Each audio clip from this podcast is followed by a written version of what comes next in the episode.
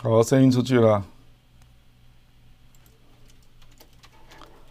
好，声音出去了啊！刚有人说我这张照片是不是太年轻了？这个照片大概是十十二年前拍的吧？哎，其实对了，现在年纪有点大了。哦，欢迎各位我们观众哈，这个到我们观那个亮点交锋啊。那我们今天谈的题目啊，事实上是。就是拜登刚去中东嘛，那因为最近大家也看到很多那个新闻的那个报道哈，这个我们放到第一页好吧？我今天第一页的题目啊，我把这个今天要讲的题目叫做“美国终将输掉中东博弈”啊。我们先大大概讲一下那个拜登这次去中东的成果。那我不想只就这次事件来做报道啊，因为这样就没意思了。我们就把时间拉长啊，然后来分析为什么我认为美国在中东的局面是越来越不好啊。那最终我认为他会输掉整个中东的博弈啊。这个拜登这次去啊，事实上大概有三个目的了啊。第一个目的就是向以色列示好，就是说这个川普啊，大陆叫特朗普了啊，川普他的对以色列的基本的政策他不会改变啊。那其中有两个明显是违反联合国决议的一个政策了。第一个就是以色列把首都迁到耶路撒冷啊，这个是违反联合国决议的。那第二个就是承认以色列在巴勒斯坦的屯垦区，这也是违反联合国决议的。那拜登这次去，他一下车一下飞机了，他就说我是支持锡安主义的。那摆明了他就是支持川普的遗产的。那所以你可以看到他在以色列受到了极热烈的欢迎啊，因为以色列人就是担心你是不是要有所变化，表表示他没有啊。然后他也去这个巴勒斯坦的自治政府那边啊，然后允诺给予部分的经费的一个补助了啊。那那你可以看到哈马斯这边，因为巴勒斯坦是分裂的嘛，那你去想一想嘛，拜登他支持以色列。如同川普这样，那巴勒斯坦的激进派一定是反对的嘛。所以，对于巴勒斯坦自治政府接受拜登的访问，那哈马斯就非常不客气啊。我们看到他后来就射了飞弹啊。那拜登后来在离开以色列，才刚离开以色列就立刻反击哈马斯啊。我们就看到，所以而且你可以看到巴勒斯坦自治政府接受。美国的补贴的同时提出了五点诉求，全部都是政治诉求，美国完全都没有回应啊。这是第一个部分啊，就是我们基本上就是说，呃，拜登去了以色列，去了巴勒斯坦自治政府那边，那对以色列有所交代，所以以色列非常的高兴啊。那接下来就是他直飞到阿拉伯的吉达嘛啊，沙乌地阿拉伯的吉达哈，我们台湾翻成沙乌地了，那大陆是翻成沙特啊哈。那就是见那个我们讲那个 MBS 了，穆罕默德·萨拉曼啊。那他的目的有两个啊，第一个就是希望沙特阿拉伯能够承诺增产石油啊，他希望能够抑制油价嘛啊。那这个显然是无功而返呐。说实在啊，这个之前在 G7 的时候，法国的总统马克宏就已经跟拜登咬耳朵了啦，说阿联酋。总统打电话给他说，他们没有增产的空间啊，所以我觉得拜登早就知道了。那可是这个话题还是提出来了。那基本上 OPEC Plus 要八月开会啊，要决定九月、十月要不要增产。不过坦白讲啊，现在增产已经没有什么意义了，因为经济在衰退中啊，所以对石油的需求量可能是在下降。第二点更重要，就是他希望能够撮合以色列。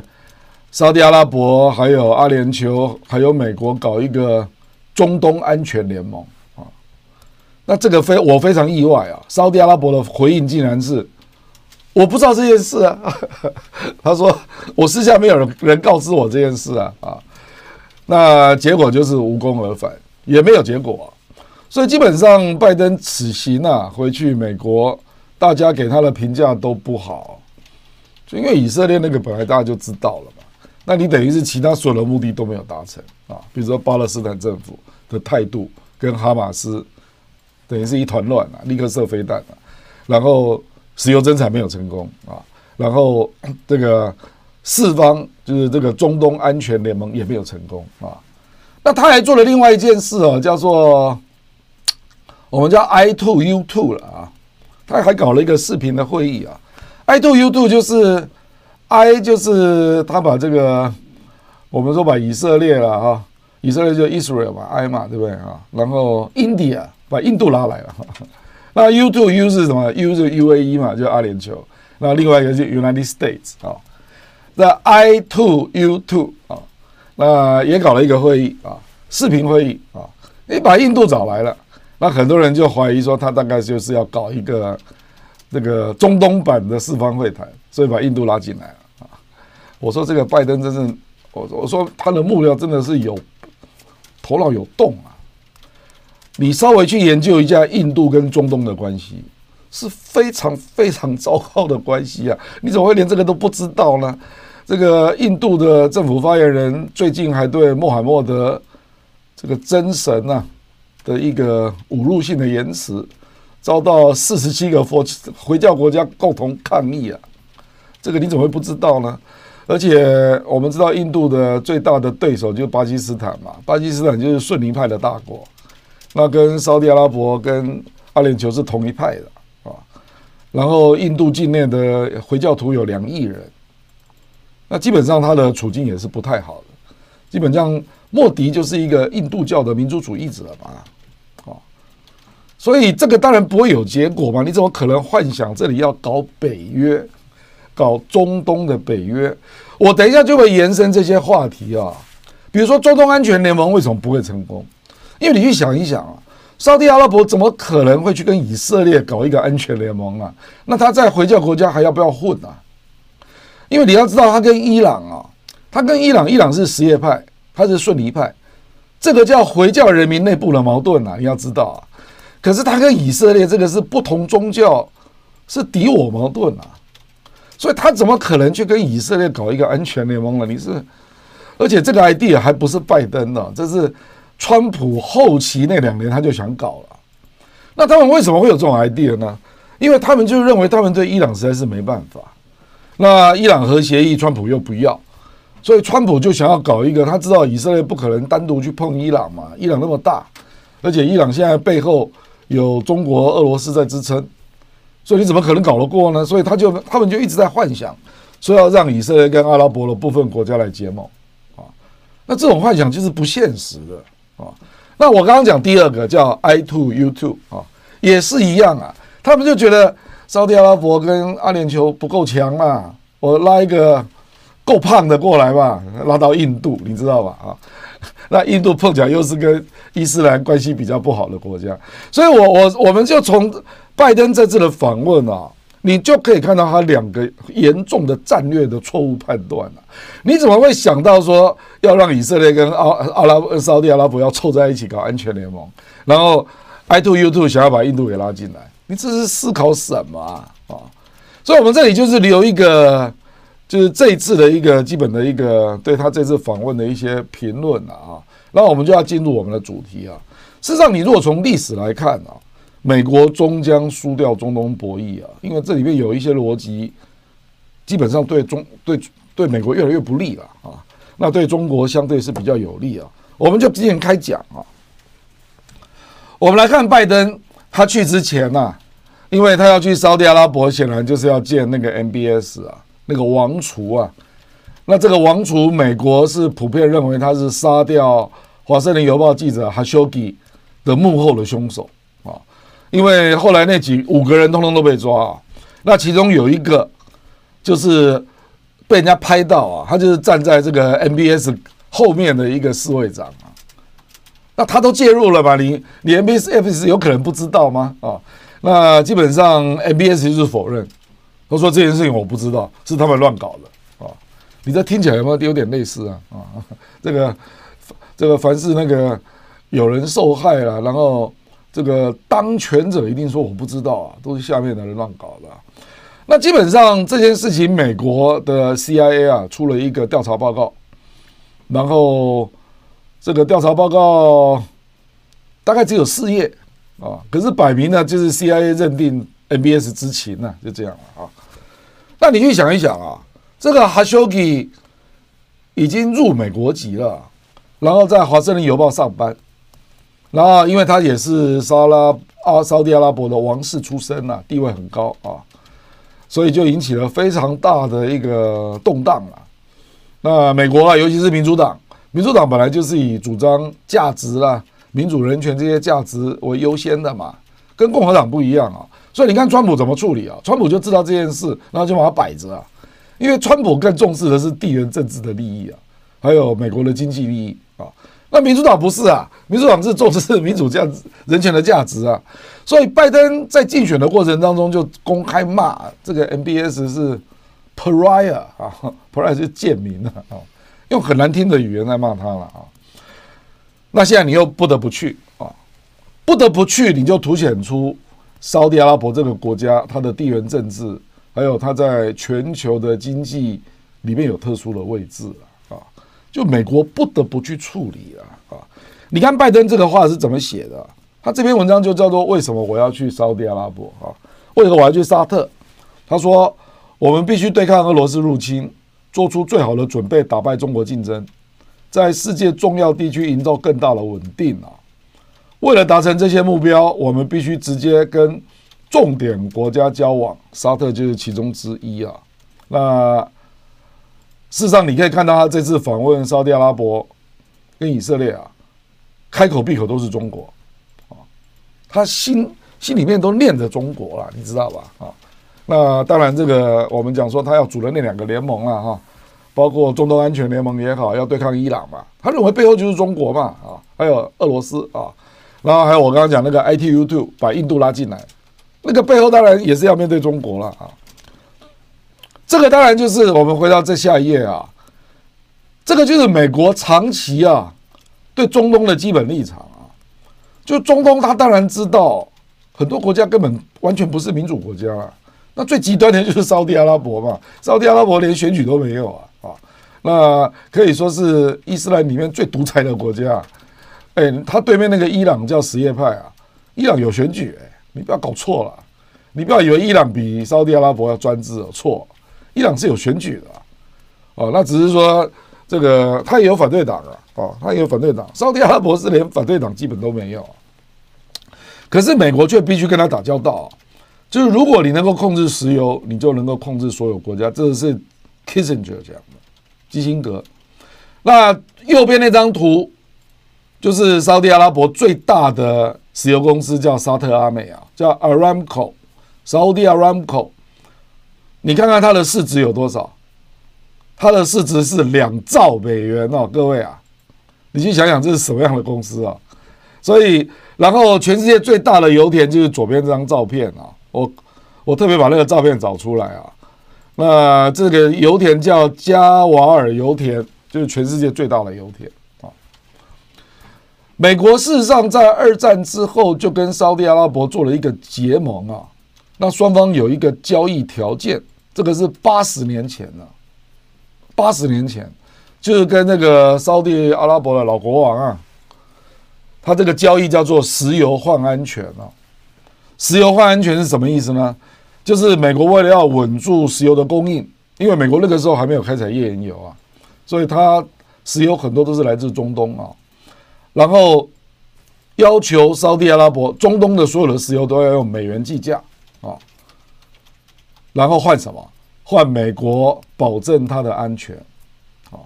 所以沙特阿拉伯一开始有很多武器都是买自美国了啊，甚至于啊，你如果去华盛顿看到沙特的大使馆，你都会吓一跳。这沙特阿拉伯的大使馆在华盛顿啊，这个全世界。只有这个国家这样有这种待遇啊！美国派了一个陆战营在保护他，因为他很可能会被恐怖分子攻击嘛，啊！你就想想他是什么待遇啊？然后在波湾国家，美国设了多少空军基地啊？事实上，他最大的这个空军基地就设在卡达，也是逊尼派的国家，那都是沙特阿拉伯的兄弟了，等等。所以简单讲，就是叫石油换安全。或者我们简单讲叫石油美元换安全呐，我们可以这样讲了哈。那这个结构啊，我们在最近二三十年这样看下来啊，这个结构正在被打破，而且越来越撑不住啊。我们来看下一页啊，这个我们用全页你就可以了解，因为这个是跟美国的一个对比了哈。中国的力量开始进入烧这个整个阿拉伯世界啊，波湾只是其中一块了，事实上还包括比如说北非啊、埃及啦这些国家啊。事实上，这个美国人他把它叫做 MENA，M E N A 了哈。这个 M E N A 是什么呢？就是 Middle East 嘛，还有 North Africa 啊，就是中东与北非了啊。这个广义的，就是我们叫中东了啊，中那个 MENA 啊，这个。中国有几个特点啊？我认为这里列了四个特点啊。我认为这四个特点会使得它跟美国在中东的博弈啊，越来越居于优势啊。因为美国就会卡到很多因素啊，让它施展不动。第一个啊，中国中立于中东各种冲突啊。那我这里列出了四种冲突啊。第一个是以牙战争，我们讲的是以色列跟阿拉伯的战争啊，那发生过很多次啊。那什叶派对逊尼派，这是阿拉伯内部的斗争啊。这个什叶派目前主要就是以伊朗为主嘛啊。那它的力量贯穿到波湾地区，它有各种民兵武装嘛，对不对啊？比如说这个伊拉克，它有民兵嘛，它有圣城旅啊。然后叙利亚，它是也是基本上也有啊。然后到黎巴嫩啊，黎巴嫩的真主党啊。然后也门在打内战嘛。那边的胡塞武装也是伊朗支持的，啊，那基本上就是偏什叶派啊。什叶派实际上人口非常少啊，在整个回教国家大概只有百分之十二左右，其他都是逊尼派啊。那这个斗争呢，中国也没有介入。两伊战争，伊朗对伊拉克他也没介入。叙利亚内战，中国也没有介入。那叙利亚内战介入的国家可多了，包括俄罗斯啦，包括土耳其啦，啊，包括美国嘛啊，等等啊。它是中立于所有的冲突，而且更重要的是，第一条叫以阿战争啊。中国大陆真的是一个很奇特的国家啊，就是它不止跟阿拉伯各种派系的国家都不错，而且它跟以色列也很好啊。这个你们大概这个很多人很难理解啊，你怎么有办法同时跟以色列跟阿拉伯都好啊？我这个情况跟日本有点类似啊，日本也是去避免介入政治跟军事的冲突啊。所以，我们讲那个跟中东的关系啦，可以避开各种政治军事的冲突的大国啦。我认为全世界大概就只有中国跟日本这两个国家。那这个就是第一点了。那第二点就是外交不受制于意识形态啊，这个是对比美国的，因为美国它一定要以以色列为优先啊，这是第一点。因为犹太人在美国的政治力量实在太大了。而且以色列的建国过程呢，包括以色列独立，美国都给予了很大的支持了，一直到现在。你如果去看各国的军售啊，啊，你各各国的军售，以色列买的一定是最便宜的价格了。我跟你讲啊，反正就是以色列就是优先了。那这个我们后面就会看到造成了很多后果。为什么呢？因为你美国就不可能用跟以色列同样平等的角度去跟阿拉伯国家打交道嘛。比如说，我们讲沙地阿拉伯，美国也把它当做阿拉伯世界的同盟啊。可是沙地阿拉伯就始终觉得它比以色列矮一截啊。问题在这里啊，啊，这是第一点了。那第二点就是人权派的掣肘了啊。就美国内部有一些人权派，尤其是民主党啊，那也妨碍了美国跟阿拉伯国家的打交道了哈。比如说这次这个 MBS 拖了那么久才访问。像这个问题是很严重的，美国早就该去了。那最近美国国会又在酝酿另外一个立法，说对于人权记录欠佳的国家啊，那个武器出口要给予限制啊。那这个你你一想就会想到啊沙地阿拉伯嘛，你想也知道了，他一定会被列入。第三点呢，我们再回到这一页啊。第三点就是中国已经成为中东石油的最大买家，我们等下就会看到。它所衍生的一些现象，中国在沙地阿拉伯，沙地阿拉伯卖到中国的石油有二十六趴，那卖到美国只有六趴，这个事实上是最近几年才开始产生的变化。然后中国也是伊朗最大的石油买家啊，就不管是什叶派，不管是逊尼派的石油啊，中国都是最大买家。啊，第四点啊，这个市场我上个礼拜就有跟各位在讲说，美国外交为什么会节节败退嘛？那我就跟各位讲说，有一个很重要的特质，就是中国它经贸优先，而且它可以有很大的协助基建的能力嘛，而且它可以全方位的配合啊。那这一点在中东最近也彻底展现出来了。中国的高效的基建、数位建设的能力、世界工厂，还有全球最大的内需市场，中国今年的内需市场大概跟美国打平了，打平了。这四点啊，这四点实际上就累积出中国相对于沙特阿拉伯不，相对于美国了，在经营中东的一些优势啊。这我们来看细节了啊，各位就比较理解啊。我们看下一页啊。我说历史的起点就是从这里开始的，这个是在两伊战争啊，在一九八八年四月六号，那中国外交部突然发了这样的一个声明啊啊，他说应沙特阿拉伯王国要求啊，我国向沙特出售了一些无核的常规地对地导弹，那沙特政府承诺导弹将用于自卫防守，不会转让出售。也不会在战争中首先使用。这是什么飞弹呢？一九八八年东风三导弹，我旁边就列出那个照片了。然后阿拉伯沙特阿拉伯花了三十五亿美元呢、买了三十六枚。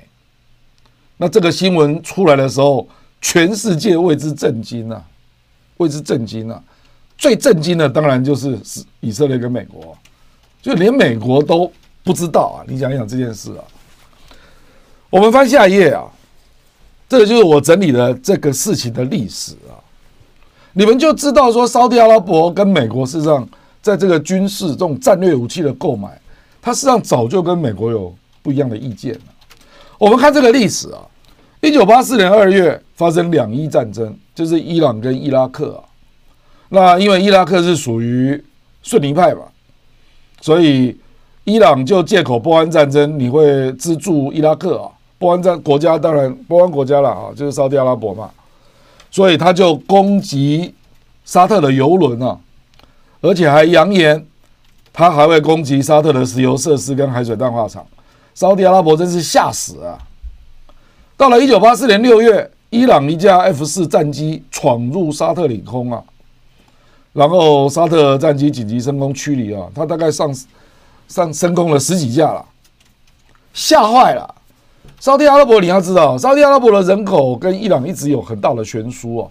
比如说，现在伊朗的人口是八千万，然后沙特阿拉伯的人口只有三千三百万，而且伊朗因为它是什叶派啊，什叶派它是少数嘛，然后它长期都是被打压的，所以他们在回教世界内部就有历史的悲情啊，你知道吗？那有历史悲情就很容易成为战斗民族啊啊，所以伊朗人是比较会打仗的。那沙乌地阿拉伯就是太有钱了嘛啊，养尊处优久了嘛啊，所以这些啊沙乌地阿拉伯这个战斗力当然就是相对伊朗当然是相对的弱很多了，所以沙乌地阿拉伯就很害怕，他就希望能够买到中程导弹，就说万一我被伊朗攻击，我至少有一个东西可以吓阻对方啊啊，这个中程导弹要吓阻对方要有效果，当然就是要有核弹头嘛啊，那。我就可以吓阻对方，然后让他不敢再对我怎样。结果一九八五年呢、啊，他就跟美国争取，他说我要买中程导弹、啊、结果美国他只跟美国开了一个很低的条件啊。我们知道中程导弹一般定义是要射五百公里以上，那沙特阿拉伯就这个好像有点小心谨慎啊，不好意思啊，就跟大哥讲啊，说你可以卖给我那个射程两百公里的长矛导弹了、啊。因为沙特阿拉伯要射到伊朗，基本上两百公里也是射得到了啊啊！意外遭到美国拒绝。美国为什么拒绝？你想也知道嘛，当然就是因为以色列有意见嘛，这还用说吗？啊，然后苏联支持伊朗，也不可能同意。那这个世界那个时候有中程核导弹实力的国家，就大概只有三个，就是美国、苏联跟中国。所以，一九八六年开始啊，沙特驻美大使班达尔亲王他就秘密访问中国，表达他想要购买东风三导弹。那到了一九八七年呢，沙特防空司令苏尔坦亲王赴华谈判啊，那中国就亲就带他到了现场，让他看东风导弹的发射啊，那现场就被折服了。那结果三十六枚导弹，他买了三十五亿美元了。这个还有一点后面的故事了啊，因为当年中国的外汇储备只有 二十一亿美元呢，所以这一笔当然就对中国来讲是一个很大的收益了啊。我讲这段故事，诶，回到刚刚那一页啊，因为我这里有特别用的照片，你看那个左上角那张照片，那个就是苏尔坦亲王去爬长城的照片啊啊，那个就是苏尔坦亲苏尔坦亲王哦。这就是第一个突破，第一个突破。谁叫你美国不能够卖给人家尖端武器呢？事实上，最近类似的事情，因为我们知道武器越越尖端了，啊，他能够打伊朗，难道就不能打以色列吗？这是必然的嘛。所以，美国对于卖给阿拉伯国家的武器就会越来越谨慎啊，越来越谨慎，就会必须要考虑到以色列的立场啊。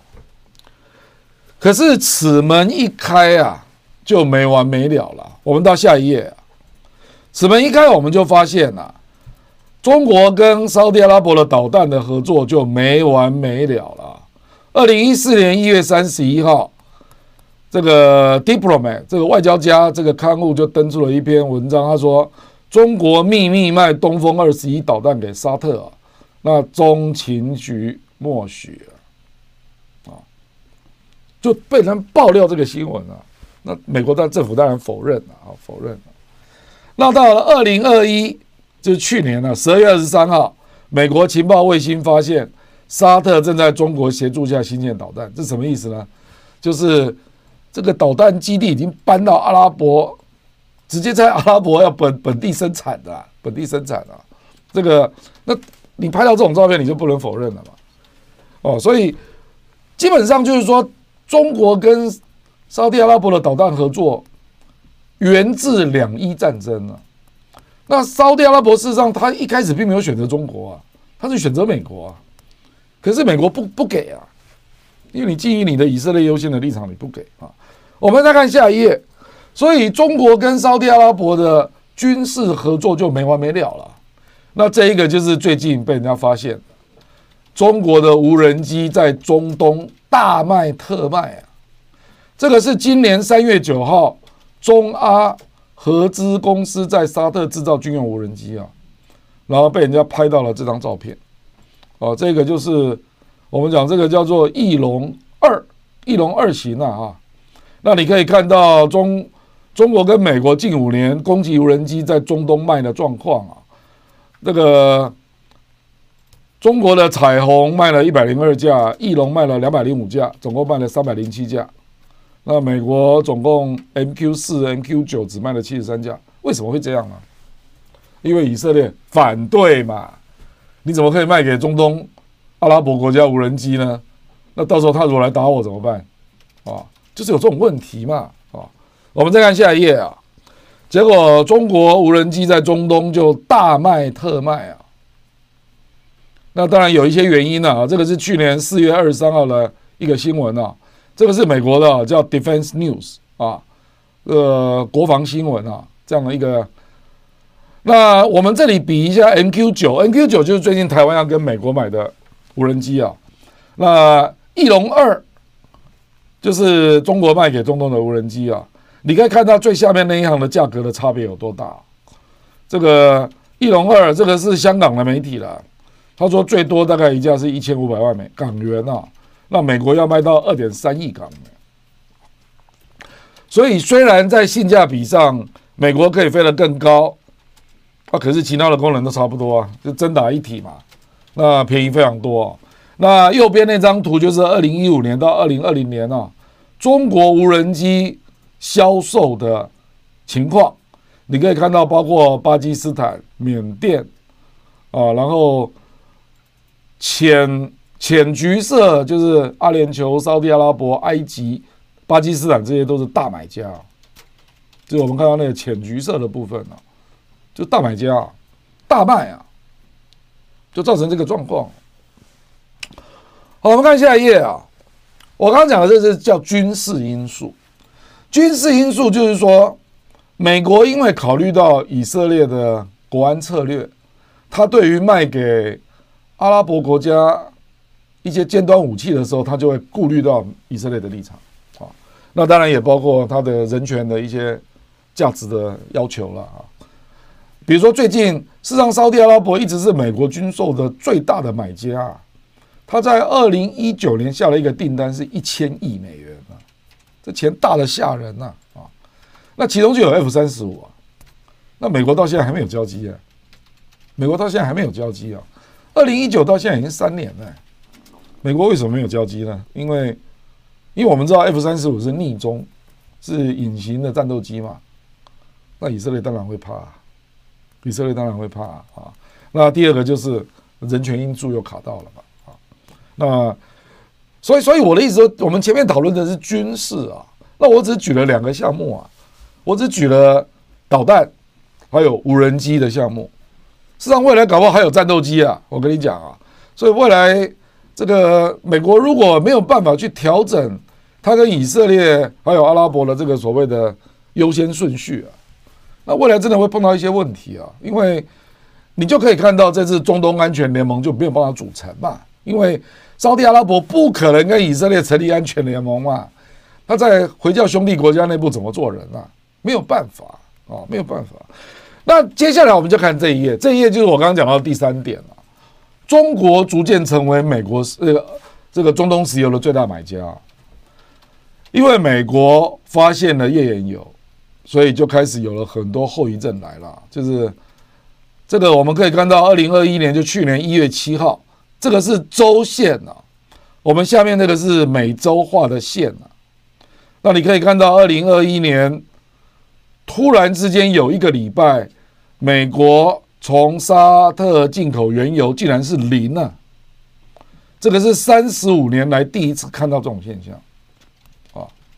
为什么会这样啊？因为美国的页岩油大量开采嘛，所以美国越来越能够能源自给嘛。那你去想一想嘛，从中东运石油到美国，这运费要多少钱呢？所以对美国来讲，就是一个不划算的事情嘛。所以他即使要进口，他也从加拿大进口啊，他不会从中东进口。OK，啊，这个就是一个现象啊。我们看下一张图啊，下一图右边那个图，你就可以看到沙特阿拉伯在二零二零年它出口它的原油。的目标国家了啊，那你可以看到下面中国是占二十六 percent，二十六 percent，啊日本是十五 percent，韩国十三，印度十一，我们台湾是四趴，然后其他亚洲是八趴。简单讲就是亚洲区占了七十七趴。为什么会这样？因为中东这美国发现了石油嘛，页岩油嘛，所以就越来越。他就不从你这边买了嘛，因为太远了。我们再秀这张图啊，你看美国只有多少啊？美国只有七 percent 啊，那个绿色的部分，美国在二零二零年只有七 percent，去年我记得只剩下六 percent，六点多了啊。那欧洲也只剩下十趴，为什么欧洲会变成十趴？因为欧洲都跑去跟俄罗斯买了嘛，啊。然后我们就看到左边，二零二二年三月五号，事实上本来今年就会发生了，今年如果不是疫情啊。本来中国就已经跟沙特阿拉伯约好，五月下旬要举行高峰会啊。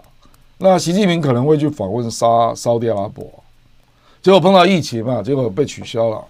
那本来啊就传出说，这个习近平可能跟沙特阿拉伯签一个二十五年的长约啊，那就是进口沙特阿拉伯的石油原油了啊。那原油事实上它就占二十六趴嘛，那。那个时候听说沙特阿拉伯已经答应了要用人民币计价了，你去想想这是多大的事情啊！你去想一想啊，过去中东或者北非国家发生政变，政权被推翻，很多原因都是因为那个政府要改成欧元计价，不要用美元嘛。那个伊拉克不就是这样被推翻的吗？伊拉克就说我要改用欧元购买，那个让欧洲买石油嘛啊。那然后那个利比亚也是啊。然后这个结果这两个政权都被推翻了。那现在既然轮到沙乌地了，轮到沙特了，沙特说这个可能我也要改成人民币计价，那这个就产生了联动的效应。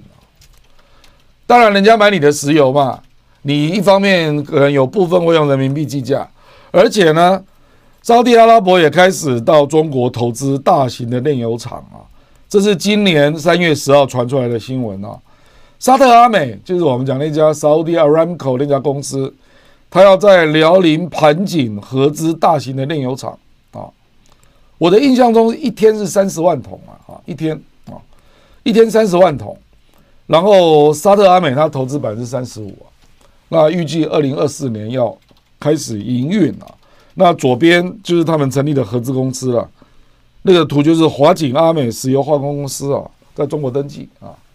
我们就看到双方，他不只是购买原油，而且也开始有石化产业的合作，就是这样啊。那这个当然就进一步联动出更多的经贸的合作嘛，这是必然的。这个就是我们讲的这个 MBS 啊，这个沙乌地王储啊，他的最大的计划，他二零三零年的所谓愿景啊，Vision 二零三零，他就是要在红海这个地方啊，我们看左下那个图叫 Neon，这个就是红海新城啊，他把它叫做沙特未来城啊，要投资五千亿美元啊，各位啊，那他要做什么呢？他就是要彻底数位化，你可以看到他各种幻想啊。我觉得这个你们有没有想到那个杜拜啊？杜拜不是外面有那个海湾岛吗？哈，就是各种哦。这个阿拉伯人真的是很敢花钱啊，设计一些有的没的。他说到时候会有计程车在空中飞了啊，飞行计程车了啊。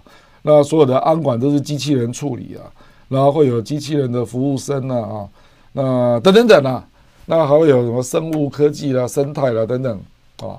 那他所有的人员都要用生态能源，所以就发生了下面那一页啊这件事啊，华为得标，华为标到了这个红海新城的储能系统的标案了，这是全世界最大的储能项目，储能项目，你去想一想哦，我从这里是连接出什么要告诉你啊？我们刚刚讲沙特阿拉伯，我们一开始讲军事项目嘛，对不对？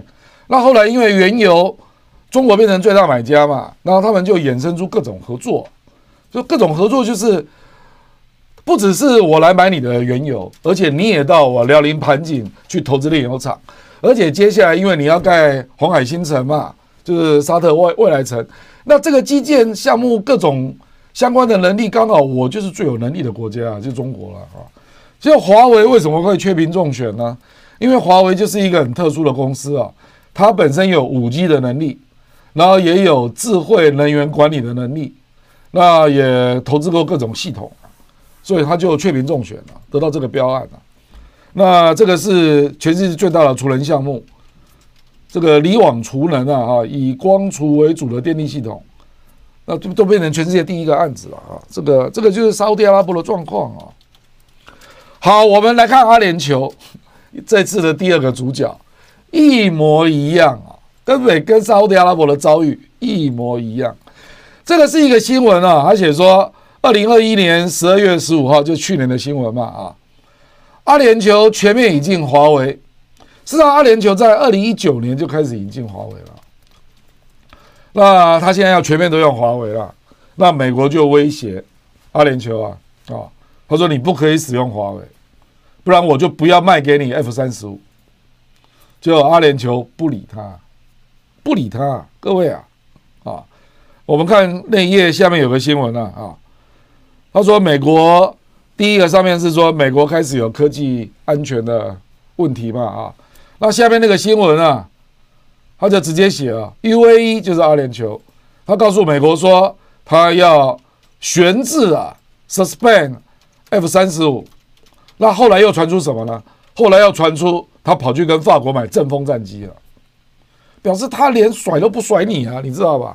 阿联酋这么小的国家，哎，那既然美国对他施压说你不要使用华为，既然压不过，你们记不记得欧洲的例子？欧洲后来德国跟意大利都没有使用华华为，就是美国最后给他最后的压力啊，那他们不得不就范啊。可是阿联酋就撑住了。那左边那个就是阿联酋到北京的一个国事访问啊，那是一个照片啊。我们看一下阿联酋的状况啊，阿联酋是符合我上个礼拜跟各位讲的，因为中国在建立跟各国的外交啊，它都是从经贸开始，然后开始协助对方做基础建设，然后呢，还这个最后就发展成全方位的配合啊。我刚刚讲沙特，我还忘了一件事啊，这个我漏列了。事实上，沙特后来中国还帮他建了一个沙漠高铁，那这个沙漠高铁本来是西班牙得标的。可是西班牙在施工的时候才发现它盖不出来，沙漠嘛，谁有这种经验？结果最后只找中铁建来帮忙，因为中国就盖过沙漠高铁啊，就中国的特殊地形让它可以去实现很多种目标了哈。我们来看阿联酋的状况啊，就是非常典型的啊，就是中国跟阿联酋就是从经贸开始的，那慢慢发展出其他。我们知道阿联酋它的最大的首那个城市就是杜拜嘛啊，阿联酋的华人有十八万，占比二点二趴，有很多华人去阿联酋住啊，那最多的就是浙江温州人啊，温州人就是成片这样拉带动，几乎都是商人啊，还有生意人，因为我们知道阿联酋是整个烧中东地区的商业中心嘛啊，有十五万人住在杜拜啊。那我左边这个是杜拜龙城的照片啊，最上面那张是第一期的，那中间那个是它的内部的装潢。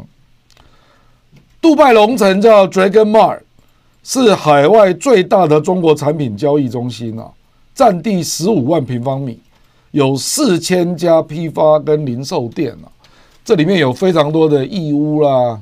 温州啦，一大堆了啊，就在这边摆摊，里面几乎都是中国摆摊的。那我知道也有一些台湾人啊，有一些台湾人，不过基本上都是拿中国商品。那因为非常成功嘛，所以现在正在进行龙城二期啊。下面那个就是龙城二期啊。那他目前已经拉到了一家国际很大的公司要来做大型的电影院了，然后还有大型的超市。那未来还会有两家酒店跟一千一百二十间的公寓啊。简单讲啊，这个就是。就杜拜龙城啊，啊，我们这个龙城还有第二期啊，那这个基本上就是中国在这个地方，我们也不这个真的就不是国家的，这是民间呐，可是它很明显就是政府跟民间的结合，怎么说呢？因为这个龙城呢，去找这个找到这块地啊，那也要政府出面了啊，你就看到他做外交的手法了哈，这是阿联酋的部分啊，阿联酋还不止这样。我在这里也帮各位整理了一个最近发生的一些事情啊，你就知道阿联酋他他的野心是什么？为什么他拒绝了美国的 F 三十五，也要让华为进来？左边这四个国旗啊，一个是香港，香港是区政府了啊，这个特区政府啊，那个香港，然后下面那个绿色那个是阿联酋的国旗啊，那右上方是泰国。然后右下方就中国嘛啊，这四个国家成立了 CBDC 啊的一个联盟，这叫什么呢？这叫多边央行的数字货币跨境网络啊，叫 CBDC 的 Bridge 啊。阿联酋参与了，阿联酋啊啊，所以他的野心是什么？他就是知道中国购买中东的原油很多嘛，所以他们这个地方以后会进来很多人民币嘛。所以他要成为中东地区的人民币中心，包括数位货人民币在内。他在想这个，他如果要做这件事，他怎么可能要放弃华为？这怎么可能呢？你去看，我们从下往上读了，二零一九年，杜拜跟华为就签了五百亿人民币的五 G 订单，所以事实上已经开始做了哦。然后到了二零二一年，中阿贸易是七百二十三亿美元啊。同比增长四十六趴，二零二一比二零二零增长四十六趴啊！阿联酋成为中国第六大原油出口国，那出口量是三千一百九十四万吨啊。然后到了二零二一年三月到十二月，我们就陆续看到连疫苗都合作了。这个中阿启动，中国把国药国药集团的疫苗在这个阿联酋做罐装生产啊，后来新型的重组疫苗，EUA 也是就得到了那个紧急授权了啊，那也在阿联酋做注射。然后到了二零二二年，就今年了啊，今年的二月二十四号，那我刚刚讲的那四个地方啊，香港啊、泰国啦、阿联酋跟中国，他们就签了多边央行数字货币跨境网络的这样的一个协议啊，那他们要。探索跨境支付，重点在这里啊！这个很可能会是未来中国要取代 SWIFT 的原型啊！啊，我们知道这次俄罗斯被抵制的很厉害啊，那其中就是金融支付被抵制嘛，对不对？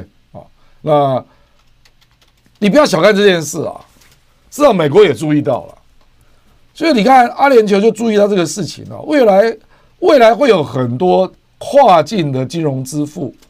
他们会发展出一套支付系统，那美国就未必会知道这个中国跟中东的金融的流向啊。他们已经想到这里了。那到了今年七月十六，也就是在阿联酋拒绝了美国的 F 三十五之后，改买法国阵风，他同时也向中国下单啊，将跟中航技术进出口公司签约，引进十二架 L 十五的。猎鹰高级教练机十五架，那未来还可能会加买三十六架啊！这个就是阿联酋。我刚举了沙特阿拉伯，还有阿联酋，不就是拜登认为是他的盟友吗？你去想一想，连盟友都跟你搞关系，都搞成这个样子，跟中国已经都开始做这样的一个多方面的合作。这两个国家都这样了，你去想一想其他国家，伊拉克啊。叙利亚，啊，啊，我们讲一些其他的国家了，他怎么可能会跟你好呢？更不要讲伊朗。我们再来讲啊，中东最大的储油国，我们来看左边这张地图啊。事实上，全世界最大的储油国是委内瑞拉，你们不要小看委内瑞拉。可是委内瑞拉的炼油厂投资不够，所以它的生产量比较差。可是储油第一名是委内瑞拉。那第二名就是沙乌地阿拉伯，那第三名是哪里？伊朗。所以中东地区两大储油国跟产油国啊，我们在线人数三万啊，感谢大家啊，感谢大家的捧场。我们看到第一名中东第一名就是沙乌地阿拉伯，第二名就是伊朗啊。那中国呢？中国跟这个沙乌地阿拉伯跟伊朗啊，伊朗的原油有百分之五十一是卖到中国啊。然后，沙地阿拉伯原油有百分之二十六是卖到中国啊，所以你去想一想，这个战略意涵是什么啊？我的意思说，这个题目我以后还会再跟各位讲啊，讲这个问题啊。就中东哦，你不要以为，是让美国认为全世界最重要的三个战略区，第一个就是西太平洋的亚洲，那第二个就是欧洲，第三个就是波斯湾了。为什么？因为波斯湾、沙地阿拉伯跟伊朗加起来。他们在占全世界的石油出口占太大的比重，那这两个国家最大出口国都是中国啊！你想一想，你认为这会发生什么事啊？所以接下来我们就看到有一些经济上的衍生的事情就出现了，比如说伊朗跟阿根廷说他们要申请加入金砖集团，就 BRICS。那接下来我们又听到沙地阿拉伯、沙特、土耳其跟埃及也表态。希望加入金砖，各位，你去想一想，这个联动是什么意义啊？我们就看到国际的经济集团在重组当中啊。这个事实上，在俄乌战争的后期啊，我们就已经看到俄罗斯在放这个 idea 了。他说：“你美国要跟欧洲联手，是不是？那我们就跟这个开发中国家的大国，大家都来联手啊。那他透过的就是金砖。”扩大范围嘛，因为本来金砖只有五个国家，不是吗？只有中国啊、印度啊、巴西啊，还有南非嘛，还有俄罗斯嘛。那他说，那我们来扩大，扩大啊。那现在你就陆续看到新的现象出现了：伊朗要参加了，阿根廷要参加了，埃及要参加，沙乌地要参加，土耳其也要参加。各位，你去想一想，这些国家如果陆续都参加，那未来它总的 GDP 会变多大？那如果他们开始用别的金融支付呢？比如说，他们可能同时用 SWIFT，也用别的方式啊。为什么？因为我不要我所有的秘密都被你知道嘛，不是吗？那如果他们开始用不同的币种来交易呢？你认为会发生什么事？啊，所以我这里只是在告诉你，就是说你们不要小看中东，为什么？为什么拜登非去不可嘛？拜登为什么要？他明明就把这个 MBS 当做就是一个反人权的一个坏蛋了，为什么他一定要拉下脸去做这件事？因为沙特阿拉伯太重要了，所以我今天跟各位报告，就是我们从。沙特阿拉伯到阿联酋到伊朗啊，你去想一想，这样的一种新崛起中的一种经贸跟政治军事的结构，美国怎么可能不担心呢？我们再来看下一页啊，那这不就是中国在做的事情吗？这一页就是“一带一路”的图啊啊！你去看它那个陆地上的一带一路，最近不是那个中吉乌铁路也要盖吗？他通过这个塔，那个他通过那个塔吉克，然后乌兹别克这条这条铁路就要盖了嘛，所以后未来中国要进入伊朗，它的效率会越来越快啊。那伊朗的对面不就是沙特阿拉伯就波湾国家吗？各位，所以各位去想一想，那伊朗如果再连到它的东北边跟土耳其串成一线，那所有的国家就都被连在一起了。这个将是什么？这个就是我我们讲布里辛斯基啊。他心一心最害怕的一种大的结盟在出现，叫国际上的陆权联盟在出现了。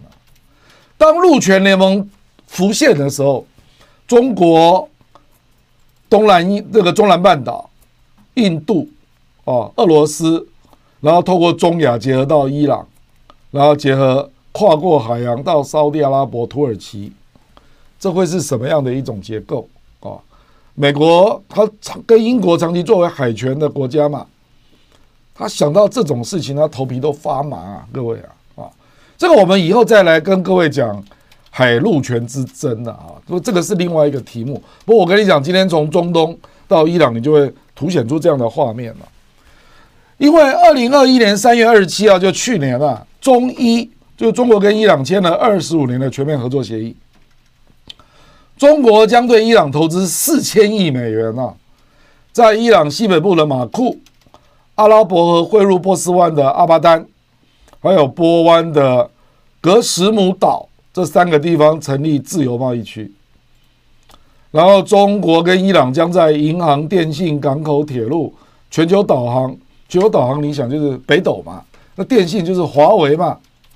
十几项工程、几十项工程啊，就要启动了。所以各位可以去想象这个的结果是什么？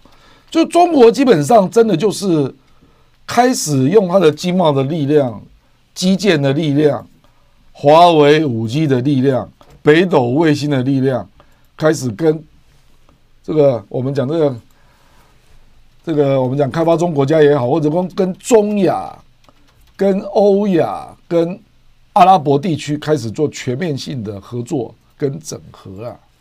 这是伊朗啊，这是最后一页啊。我们在这里，这个叫做下期预告啊，你知道吧？啊，这个这个，我们有时候那个节目做到精彩高潮的时候，就要留一页，留个悬念了啊。为什么美国最害怕这件事啊？我们回到这一页啊，中间那本就是布里辛斯基的很有名的书啊，叫《Grand Chessboard》大棋盘，大棋盘。布里辛斯基就是在。提醒美国啊，说中俄伊他们会形成陆权三角联盟啊，中国、俄罗斯跟伊朗。那一旦他们这个陆块形成联盟，那海权国家就会被它边缘化。为什么？因为你要知道，海权国家英国跟美国，或者我们讲广广义的五眼联盟了啊，你可以包括加拿大跟澳大利亚，他们也在争取我们所谓的灰色地带的国家。灰色地带主要是指哪里？就是欧洲、欧洲、非洲还有中东嘛，这是灰色地带嘛。那你现在变成是透过陆权联盟、中俄一这个三角的陆权联盟来争取阿拉伯比较快呢，还是英国跟美国来争取比较快呢？你去想一想啊。那这里当然就是产生了一个新的因素嘛，那个因素就是中国它的经贸跟基建的各种力量。它成为一个陆权联盟的一个新的骨干了。它如果没有中国经济的崛起，这些都是不可能的了。俄罗斯哪有这种能力？我们到了三万三了，感谢大家啊！就是所以右边我们再回到那张图啊，右边最近就有人写了这本书了，美国已经有人开始担心这个问题了，叫 Triple Axis 啊，这叫三角轴心啊啊，就是普京、习近平还有伊朗啊，那大家该开始担心这个到底会发生什么样的未来的后续发展啊？那这个当然也包括美国退出伊朗核协议嘛。那伊朗最近就表示说，他要把核浓缩从三点六七 percent 提升到二十 percent。我们要知道核武器啊，核武器最终你是要浓缩到九十五趴啊。那九十五趴核弹可以做的比较小啊。那二十趴到九十五趴这段是相对比较容易的啊。三点六七到二十趴是比较困难的。而且我们最近又发生了另外一件事啊，我们看到俄罗斯。去见了伊朗还有土耳其的外长，你不觉得这件事很怪吗？啊，一定是土耳其有求于俄罗斯嘛？为什么？因为土耳其他要处理库德族嘛。那叙利亚刚好就是俄罗斯说得上话的。诶，那你土耳其有求于我，那你认为俄罗斯不会跟土耳其要什么吗？我认为俄罗斯就是要跟土耳其说，你无人机不要再卖给乌克兰了，这可能性很高啊。那各位再去想一想啊，那伊朗为什么要见俄罗斯呢？伊朗也在啊。伊朗说他愿意提供俄罗斯无人机。伊朗有一款无人机啊，叫夏黑的一二九啊。这款无人机是真打一体的，那其实做的蛮不错的啊。那俄罗斯就是无人机做的比较差嘛，哦，这是很明显就被对比出来了。那伊朗要提供无人机给俄罗斯，你认为他要什么呢？你认为俄罗斯要给伊朗什么？啊，各位啊，你再去想一想，伊朗启动核浓缩二十趴，你你让头想一想，你头皮是不是又开始发麻了啊？这个俄罗斯啊，他很可能会提供他核技术啊，提供导弹的技术啊。你们有没有发现，一俄罗斯最近在做一些事情，很值得注意啊？因为俄乌谈判，乌克兰始终下不了决心嘛。那乌克兰真的需要就是美国帮忙他来跟俄罗斯谈判嘛？那俄罗斯就认为美国不让他谈判嘛，所以俄罗斯说：“好，你不让乌克兰来跟我谈，好，那我就在各地放火，制造筹码。”这个又回到我们前面在讲那个乌克兰被出卖对台湾的启示啊，大国博弈就是这样啊。他们一旦谈不通的时候，他们就开始制造筹码，你知道吗？然后再用筹码来做集体的交易啊。俄罗斯最近制造了哪些筹码？我跟各位讲啊，第一个，他跟伊朗见面，那伊朗要给他无人机，你认为他要给伊朗什么？这第一个。第二个，哎，北韩啊，金正恩，金正恩突然之间表态说他要承认乌东两个共和国，哎，就乌克兰气死了，乌克兰当天就宣布他跟北韩停止外交关系啊。各位，你去想一想啊，到目前为止承认。乌东两个共和国独立的就只有叙利亚跟北韩，连白俄罗斯都没有。哎，哎，北韩做这么大的动作是要干嘛？那你认为俄罗斯会给朝鲜什么东西呀？搞不好又是核弹呐，核能力是不是又要试爆了？三万四千，谢谢大家。还有第三，俄罗斯最近也放话啊，那个。委内瑞拉跟尼加拉瓜突然出出来讲话，他说：“我们将邀请俄罗斯来我们这边成立军事基地啊！你们记不记得？我我这个人哦，就是记忆力特别好。那我就是把这些细节都都在一起，你去想一想，你去想一想。就俄罗斯现在布的局啊，就是你不，你美国你不让俄罗乌克兰来跟我和谈，我就制造问题让你头痛啊！我就在这个伊朗这边给你丢一点，北韩也给你丢一点。”拉丁美洲也给你丢一点，那看你要不要来跟我做总交易了啊？所以，我们我们我们在这里就打住了，时间也差不多了。就是说，我们我最后放了这张图啊，真的就是要提醒各位，陆权联盟正在崛起啊！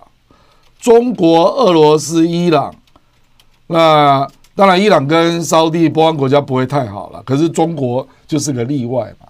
所以透过中国，他可能可以把这些力量都串起来啊，然后，然后一直到非洲嘛啊，所以，所以我的意思说，我们要从这样的局势来看，才会知道为什么五眼联盟这些海权国家对中国会越来越在乎了，越来越视为最大威胁，因为中国就是串起陆权联盟最主要的力量。如果没有中国，根本就串不起来。因为你就看看这次沙特阿拉伯、阿联酋跟伊朗，这在历史上根本就是串不起来的力量嘛。这次为什么会被一种力量给串起来了？就是中国的力量嘛。所以我说我先讲到这里了哈。我们未来要继续来看国际的大棋盘会怎么样变动，然后海权国家面对陆权国家的挑战，他会提出怎么样的因应措施了哈。好，我们今天就讲到这里啊，谢谢大家啊，谢谢。感谢大家的捧场啊！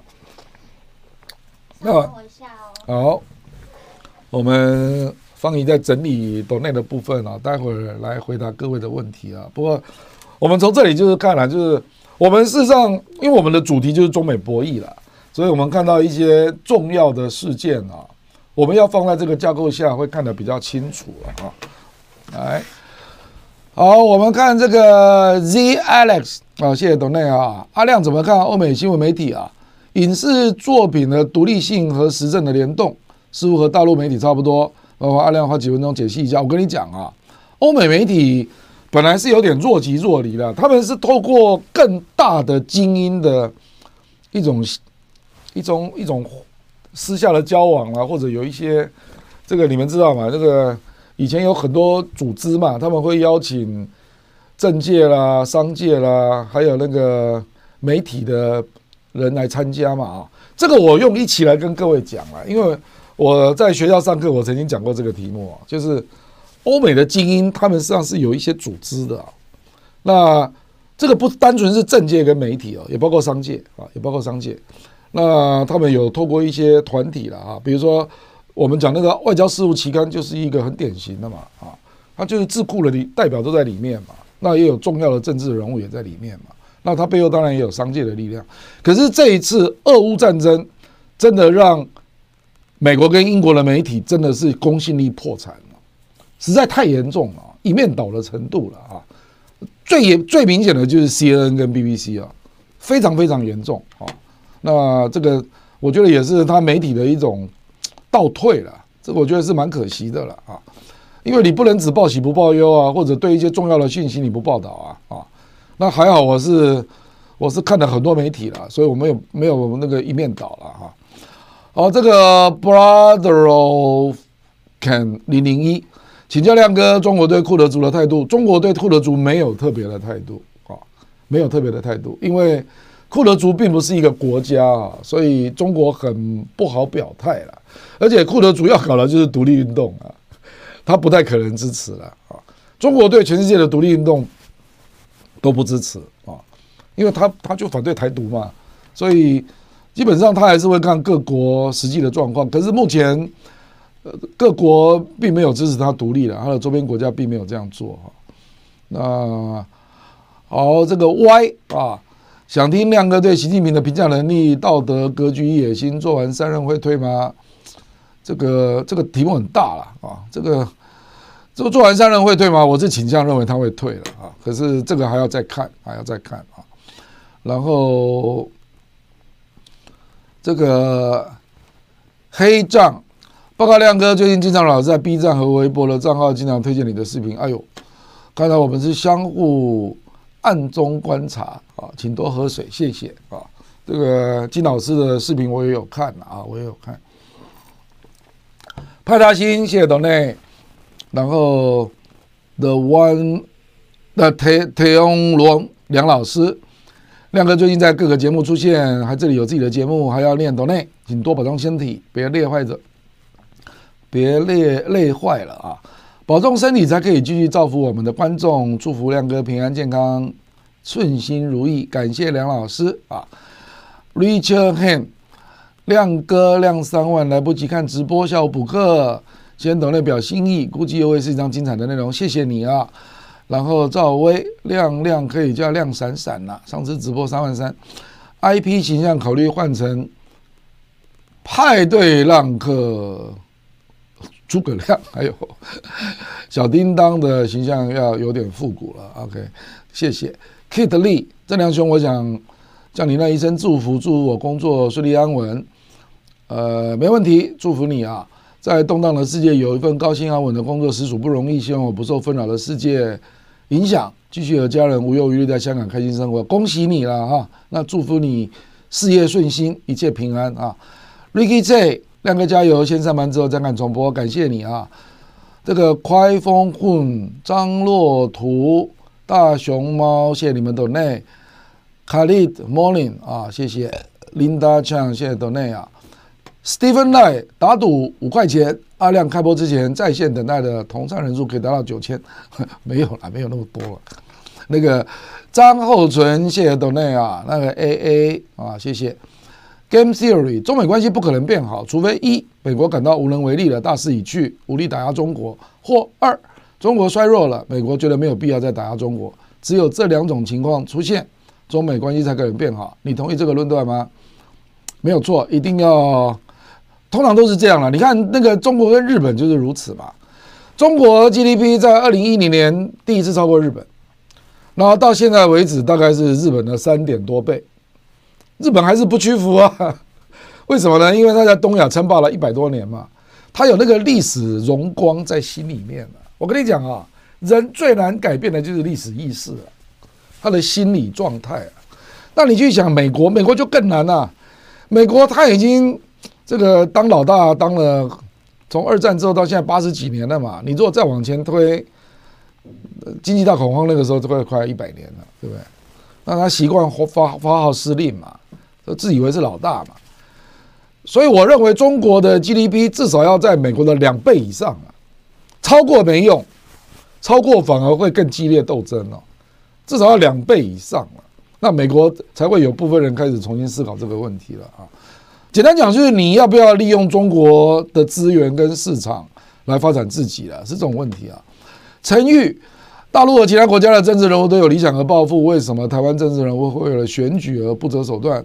比如论文抄袭等等，这个我看的也是非常的悲哀了啊！因为在我们当年从政的时候，如果发生这种事情，那早就党内就自清了啦，怎么可能搞成这样呢？对不对？Example，谢谢你斗内啊，三妹谢谢哇，谢谢三妹，我在斗内在上课，谢谢教授，谢谢三妹啊，那个 LG 啊，谢谢斗内啊，还有 Melissa Tan，谢谢斗内套。花同等的时间接受更多的信息，相比其他嘉宾，最喜欢亮哥的高效率。谢谢，感谢你。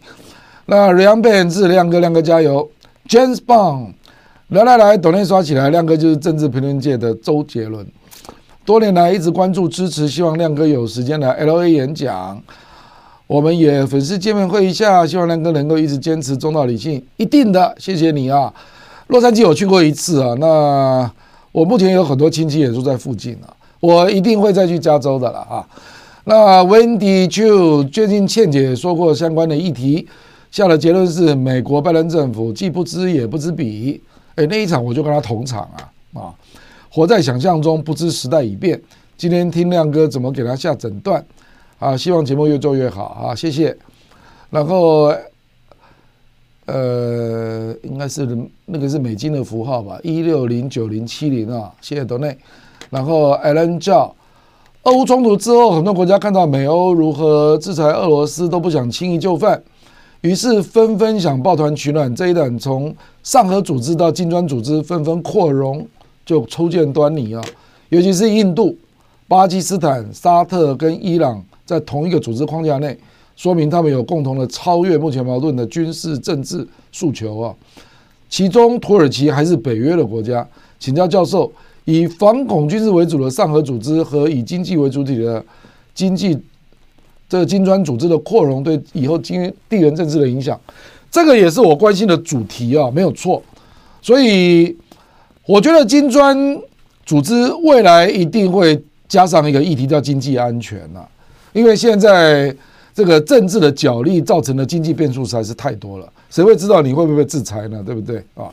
那那个我们刚刚讲那个上合组织也是一样啊，就是一个本来是安全出发的，那它会从军事政治扩张到经济安全。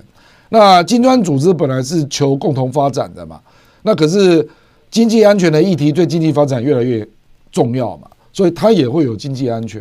所以这两个组织，我认为在经济安全会找到一些交集了啊。那很多国家真的也越来越发现经济安全的这个议题越来越重要啊。W M 秒秒亮哥上周每周最期待客观有料来交学费，谢谢。那么 Tony Tang 支持亮教授和请。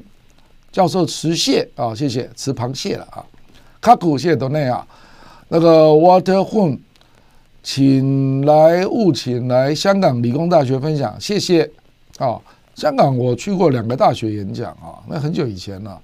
Lauren Zhang 谢谢都那样，Augustinus Lugdunensis 啊，那个亮亮找李阳打卡，通宵后看直播，谢谢你。然后，哎呦，翟轩啊，哎呀，翟翟，谢谢你，感谢董内来签到了啊。赵薇，亮亮对印度认识一直很清楚啊，很多专家都过高估计了种姓对印度的智库。印度本科生在校超过三千万，完成工业化不足，但推行民族主义绰绰有余啊。实际上，跨的对中国最具地缘政治威胁的就是日印河流，没有错。现在拜登走了，让我们祝莫迪身体健康吧。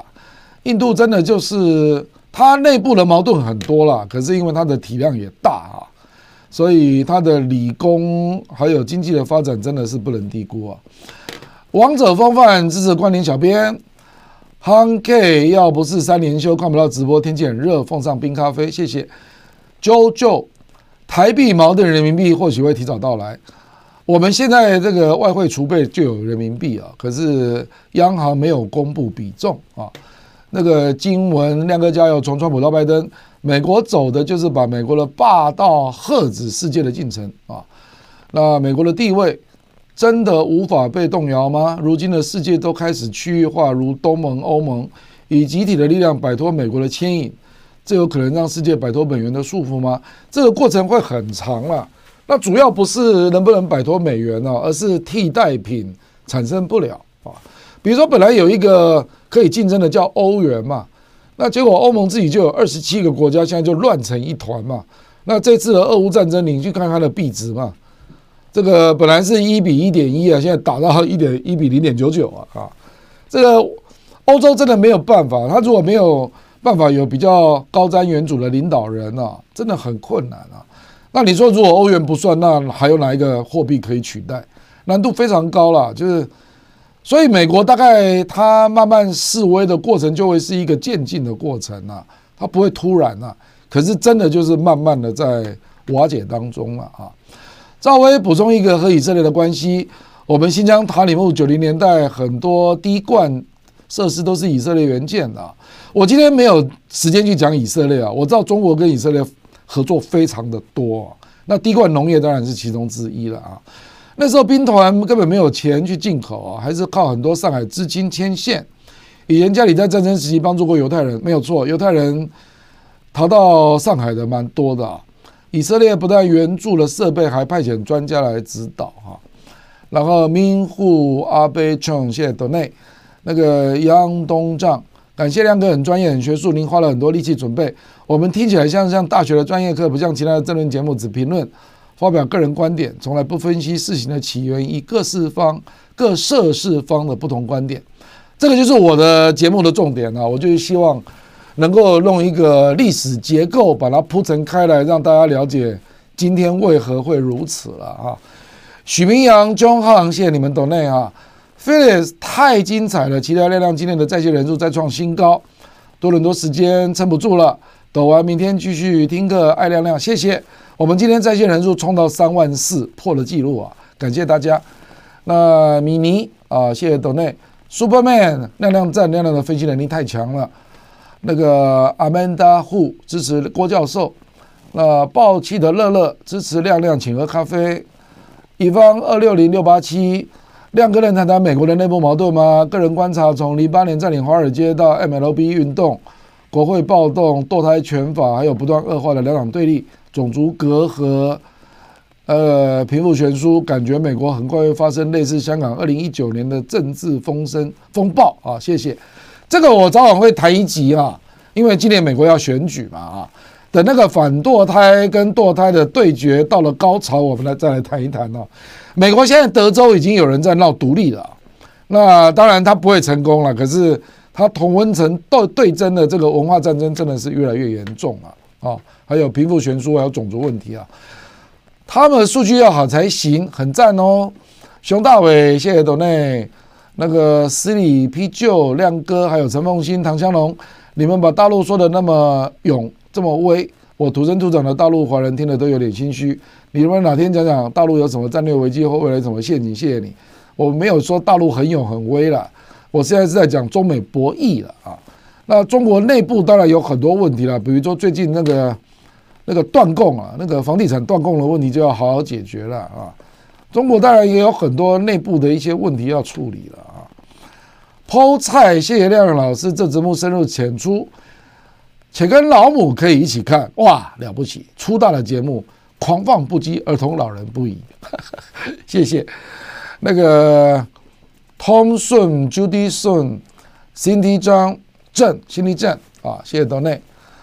语出惊人，美国驻沙特大使还是临时代办，中国大使是阿拉伯语专业，沙特会怎么想？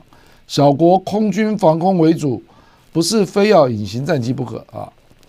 然后黄凡亮哥怎么看？最近几个月，以色列一直处于战争动员状态，拖了这么久，要崩要打，第六次中东战争要打起来吗？还是以色列只能够忍气吞声结束战争动员？以色列的战争的动员一直没有结束啊，因为他对叙利亚戈兰高地的占领一直都没有退啊，然后还有阿巴勒斯坦屯垦区也没有退啊。然后跟巴勒斯坦的矛盾也一直没有解决啊，哦，所以这个没有办法了，他是全民皆兵了啊。这个贾小雨，这真的不花钱可以听的内容吗？付费时我安心，感谢你啊。YC 六郭教授好，根据郭教授四倍 GDP 的理论，如果因为这次日元巨贬造成日本的金融危机，导致短时间内中国的 GDP 总量达到日本的四倍，日本会在未来十年逐渐转破。对中国的态度跟政策吗？如果日本态度转变，那会对将来台湾的统独格局造成影响吗？毕竟台湾的两岸政策极受日本的影响，真心希望两岸能够和平解决。谢谢郭教授。其实日本对台湾的影响不大了，真正影响的是美国了啊！日本因为美国就是开第七舰队，所以台海才被分开的嘛。这个。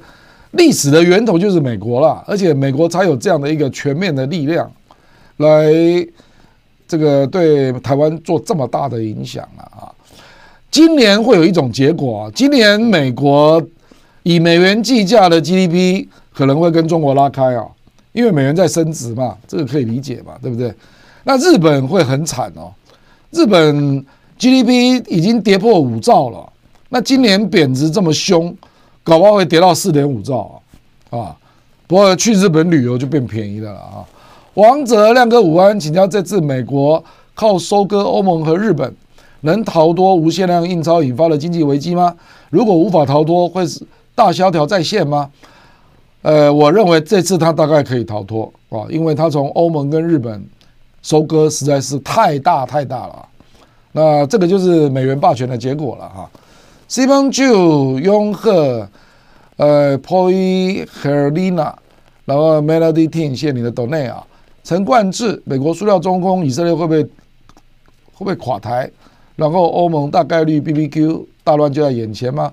美国输掉中东也不会是立即的啦，我讲的是终将输掉中东博弈，终将啊，我用终将这个词，大概就是十年内了啊。我第一期大家不知道记不记得，我讲美国亚洲霸权即将崩解，我那个词就是用即将，美国亚洲霸权的崩解会比中东博弈的这个瓦解要快很多了啊，所以我中东我这一期是用终将啊，因为美国的逻辑已经顶不住了了啊。Wendy Chu，节目结束再次抖内，谢谢你讲得非常清楚，醍醐灌顶。感觉美国现在自己把自己的路给堵上了，没有错。美国真的自己最大的敌人就是自己啊，他不能怪任何的其他国家。美国曾经创造以色列，通过以色列控制中东的把戏，在今天的世界越来越难达成有益于美国的效果，没有错。所以，美国的人权外交在世界更多政府提倡现实主义的时代，也成为美国外交的绊脚石啊！这盘棋精彩绝伦啊，让我觉得很幸运生活在这个时代，近看世界的变化跟美国的结局。真的学国际政治的都会觉得，此时此刻真是最精彩的时刻啊！不管是政治跟经济，它的重新结构的速度都非常的惊人啊！我们斗内已经出，后面还有啊。哦，对不起啊，还应该还有一两页了，我们还是要尽尽职啊。我们在未来会看到很多二战所定的结构，它逐渐的在调整，它逐渐的在调整啊。那因为美国都是规则制定者、制度创造者哦，所以未来哈，我们就会看到一些很精彩的重组的过程了啊。然后语出惊人，请教亮哥，崔天改前大使在香格里拉表示，美国已经进入了。非理性的对华状态，近期习大大党政军跟防疫的会议重复出现的高频词是底线思维，做好最坏情况的准备。在美国全球找不到反中发力点的情况下，美国会出更阴险的招式吗？当前动态清零的防控措施是否是一种演练？比如说应对生物战，支持亮哥。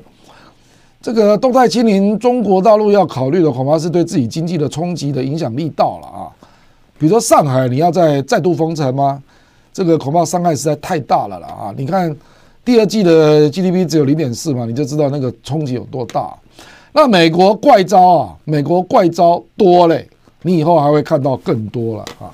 这个，所以为什么这个节目会精彩啊？就是研究国际政治经济，我们现在就是每天都充满不确定啊，才要分析一些状况啊。我们 Firstly 啊，真想不到我会听得很快乐啊！谢谢你，T M T T T M I N G T 啊，亮哥牛逼，条理清晰，开路思路开阔，赞，悉尼打卡啊！谢谢 Henry Fun，谢谢亮哥精彩的分析，每集必听啊！古风赶在最后一刻抖内，让我想到大学上课上到一半，冲进课堂，想请教亮哥教授亮亮啊！之前在研究苏联解体的过程，觉得美国也在走苏联的老路，军事扩张、经济衰败、民生陷入困境。只是美国有美元体系在撑，所以还没有倒。如果是美国，是否有可能陷入内战？我跟你讲，美国有三大支柱啊。第一个就是美元，美元的霸权；第二个就是它的军事的霸权；那还有第三个就是它的媒体的话语权啊。大家。所以美国绝对不是苏联啊，而且苏联它是因为它的社会主义体制撑不住嘛，然后它的改革又出了问题啊，然后它确实也过度扩张了，所以导致了种种问题啊，那市场改革也没有成功了啊，所以它跟美国是不能比的了啊，美国所拥有的资源啊，这个美元军军力还有媒体这些力量，它会相辅相成啊。所以美国崩溃没有那么容易了啊，它它会有会是一个很长的时间了啊，所以我常各位讲说，大概是二十到三十年的时间了啊，这个题目会笼罩各位一辈子的了啊，这个题目就是美中美博弈了啊。一方面，亮哥自动离党之后，会不会对你收集党党内的密文能力有影响？当然没有影响啊，我这个我太多朋友都是民进党啊，而且他们对民进党也不一定满意啊。那烟 Alex 亮亮，中国十七年底就提出了百年未知有了大变局的概念，你觉得中方是如何思考未来的？美方是不是也没有退路了？我觉得中方习惯用底线思维是对的了，因为中美博弈一波一波一定是越来越激烈了。那美国会把压箱宝都拿出来啊，美方也不会轻易就退却了，因为这么大的一个霸权。不轻易认输的，美国并不是历史上的其中一个霸权啊，不是啊，美国是人类有史以来最大的霸权，它是全方位的霸权，历史上没有这种霸权了啊，所以没有那么容易了啊。可能嗯，世界大势如此，亮亮是否同认同统一是台湾唯一的选择？那亮亮为什么有统一的可能性？认为有什么统一的可能性？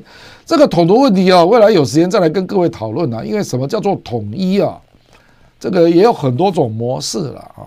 这个这个，因为我在学校就教过这门课，就是统独的比较分析啊，所以这个不不一定只有一种模式了啊。这个以后再来谈了啊。